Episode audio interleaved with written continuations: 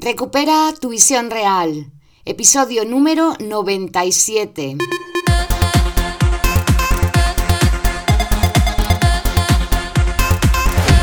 Hola, muy buenas a todas y a todos. Bienvenidos a Recupera tu visión real, un podcast en el que voy a compartir recursos, herramientas y consejos para cuidar tus ojos y mejorar tu visión.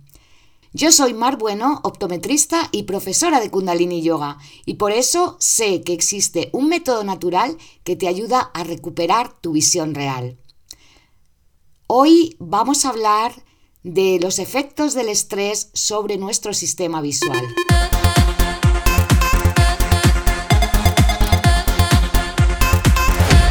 Hola de nuevo, espero que estés muy bien como cada día te invito a escuchar este nuevo episodio donde, como ya te dije, vamos a hablar del estrés. Del estrés, esta cosa que está tan de moda y que tiene efectos negativos sobre nuestro bienestar, sobre nuestra salud general y también sobre nuestra salud ocular. Hoy en día todo el mundo habla del estrés Incluso hay muchísima gente que presume de tener un montón de obligaciones, de que anda de aquí para allá todo el rato haciendo cosas sin permitirse parar. Y la verdad es que estamos en una sociedad que premia la productividad y el hacer por encima del ser. Bueno, esto es lo que hay y tenemos que aprender a convivir con ello sin crear estrés. Porque no sé si te has parado a pensar en las consecuencias que tiene esta forma de vivir, todo el tiempo acelerada o acelerado, con prisas, sin dedicarte ni un minuto a ti misma o a ti mismo. De eso vamos a hablar aquí. Pero antes de nada, quiero preguntarte, ¿crees que realmente todo el estrés es malo? Y la respuesta es que no, no todo el estrés es negativo. De hecho, el estrés es una respuesta natural de nuestro organismo y gracias a él hemos podido sobrevivir y continuamos aquí desde hace miles de años. Por este mecanismo, nuestros ancestros activaban su sistema de lucha o huida ante esos depredadores o los animales ¿no? que eran un peligro para ellos. Ante esa amenaza, ante ese peligro, el organismo activa el sistema nervioso simpático y pone en marcha los recursos necesarios para poder salvar la vida. Hoy no hay fieras ni animales salvajes campando a sus anchas por las ciudades, pero este mecanismo sigue funcionando exactamente igual que al principio de los tiempos, solo que ahora las amenazas son otras y muy diferentes. El miedo a perder el trabajo, el no poder llegar a final de mes, el pago de la hipoteca, el vecino de arriba que no para de hacer ruido, las fechas límite para entregar un trabajo y muchas otras cosas que seguro que se te ocurren y que sería muy largo de enumerar. Cada uno y cada una de nosotras tenemos las nuestras, tenemos las situaciones particulares y las vivimos a nuestra manera dependiendo de muchísimos factores, de las creencias, de las relaciones que tenemos, del entorno. Todo ello puede suponer que el estrés se convierta en un estímulo positivo o por el contrario que nos lleven al agotamiento. Porque el estrés es un mecanismo que nos permite adaptarnos adecuadamente a situaciones puntuales de la vida diaria, esas situaciones en las que necesitamos hacer algo para solventarlas. Pero una vez que eso está resuelto, el organismo debe volver a su estado de equilibrio natural, a su homeostasis. Este tipo de estrés, el positivo, el que nos ayuda a resolver dichas situaciones, es el que llamamos eustrés o estrés bueno. Y como te decía antes, es esencial para nuestra vida. Pero lamentablemente los seres humanos eh, no nos quedamos ahí, involucramos los pensamientos, las expectativas, las emociones y seguimos prolongando ese estado infinitamente. Recreamos situaciones amenazantes una y otra vez y vamos intensificando la situación. Y cuando esto se alarga en el tiempo, la respuesta del estrés se activa con demasiada frecuencia o, como decía, la intensificamos sobremanera, ese estrés bueno puede llegar a convertirse en lo que llamamos distrés o estrés negativo o malo. Y ese sí, ese sí tiene consecuencias negativas para nuestra salud. Ese desequilibrio entre los sistemas nervioso simpático y parasimpático puede producir bloqueos mentales, problemas digestivos, una disminución en la función inmunitaria, problemas eh, cardíacos y muchas cosas más en las que se encuentran también alteraciones del sistema ocular.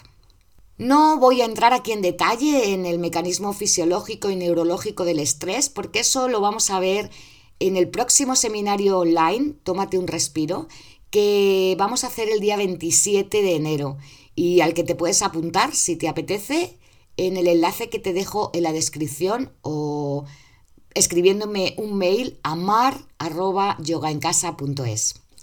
Hoy simplemente quiero exponer los problemas que el estrés puede causar en el ojo y en el funcionamiento del sistema visual en general.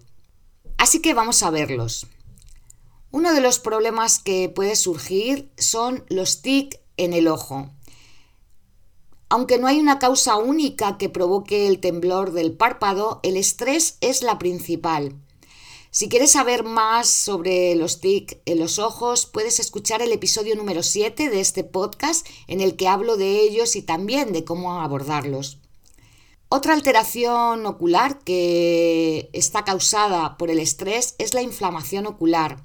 Cuando hay mucho estrés puede aparecer o se puede agravar una maculopatía que se llama coidopatía serosa central. Esta consiste en una alteración de la parte central de la retina y que produce un desajuste hormonal y bioquímico que al final afecta a la mácula. Y esto hace que la persona vea como una mancha en el centro de su mirada y no pueda ver con claridad. En la mayoría de los casos esta patología es temporal, pero no obstante, si no se trata, puede causar una pérdida de visión importante y a veces irreversible. Por eso, si notas cualquier tipo de borrosidad o mancha en tu visión central, debes acudir al oftalmólogo de manera inmediata. Otro síntoma que se produce a causa del estrés es la fatiga ocular, que no debemos confundir con la vista cansada o presbicia, ya te lo comenté también en otro episodio. La fatiga ocular también se llama astenopia y es el cansancio que sufren los ojos cuando los sometemos a mucho esfuerzo y a consecuencia también del estrés general. Cuando hay fatiga ocular puede haber dolores de cabeza, visión borrosa, dificultades para leer. Bueno, esas suelen ser las principales molestias, aunque hay algunas más. Todo esto suele desaparecer cuando descansamos la vista o cuando hacemos ejercicios de relajación y aprendemos a eliminar toda esa tensión corporal y mental. La inflamación de los párpados también puede surgir a causa del estrés. Puede haber enrojecimiento, dolor, picor, sensación de cuerpo extraño. Todo eso son síntomas de esa inflamación que se llama blefaritis y también, una vez más, te digo, hay otro episodio en el que puedes eh, escuchar más sobre ello. Y por último, un problema que es menos frecuente pero que puede ocurrir a causa de ese estrés crónico es lo que llamamos amaurosis fugax, que es una pérdida repentina y transitoria de la visión. O sea, de pronto te quedas sin ver. Suele ser un signo transitorio, sin embargo, si te pasa de nuevo, hay que acudir al oftalmólogo. Esta amaurosis, amaurosis significa ceguera, se produce por una disminución de la circulación sanguínea a la retina, porque hay episodios de contracción vascular o espasmos de los vasos sanguíneos que irrigan esa estructura, ¿no? Como decía, esta amaurosis fugax, este último síntoma, es muy poco frecuente, pero puede ocurrir y de hecho hay personas a las que les ocurre. Muy bien, pues para disminuir las probabilidades de desarrollar todo este tipo de problemas, es necesario que aprendamos a reducir el nivel de estrés. Creo que ya he dicho en algún momento que no podemos deshacer todo lo que nos estresa, no podemos eliminar todos los factores de estrés en nuestra vida, pero sí podemos aprender a manejarlos, sí podemos aprender a conocer el estrés y manejar todos esos síntomas para minimizar el impacto que tiene sobre nuestra salud física, mental y emocional. Sé que manejar el estrés no siempre es sencillo, pero como te decía, la clave está en conocerlo e identificar cuáles son las cosas que a ti te estresan, que son tus estresores personales, porque no a todo el mundo nos estresa lo mismo. Ante una misma situación, una persona la puede tomar con más calma y otra persona, sin embargo, se pone nerviosa. Por eso, lo primero de todo es identificar cuáles son tus estresores particulares. Una vez hecho esto, siempre puedes adquirir nuevos hábitos saludables que te ayuden, si no a eliminarlo, sí a minimizar los efectos negativos sobre tu bienestar. Te dejo aquí algunas recomendaciones que pueden ayudarte no solo a mejorar tu visión, sino en tu salud en general. Tener un correcto descanso físico y mental, una vez más, insisto en la importancia de dormir bien, de tener un sueño profundo y reparador y dormir las suficientes horas. Evitar el uso continuo y prolongado de pantallas digitales. Mantente hidratada e hidratado siempre. La hidratación es fundamental para manejar el estrés.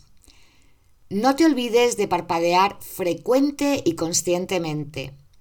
Asegúrate de iluminar correctamente tu sitio de trabajo y tu hogar. Descansa la vista tomando breves pausas de cuando estés leyendo o cuando estés escribiendo. Haz ejercicio regular. Mantén una alimentación lo más saludable posible. Aprende y aplica técnicas de relajación y por supuesto realiza chequeos periódicos de tu vista. Todo esto puede ayudarte a manejar cierto estrés visual y mental, pero además puedes aprender herramientas prácticas que puedes implementar en tu día a día y que voy a mostrarte en el taller del que te he hablado antes. Tómate un respiro y aprende a convivir con el estrés sin estrés. Si tienes interés, te dejo el enlace en la descripción. Y ahora me despido de ti hasta el episodio de mañana con un enorme abrazo.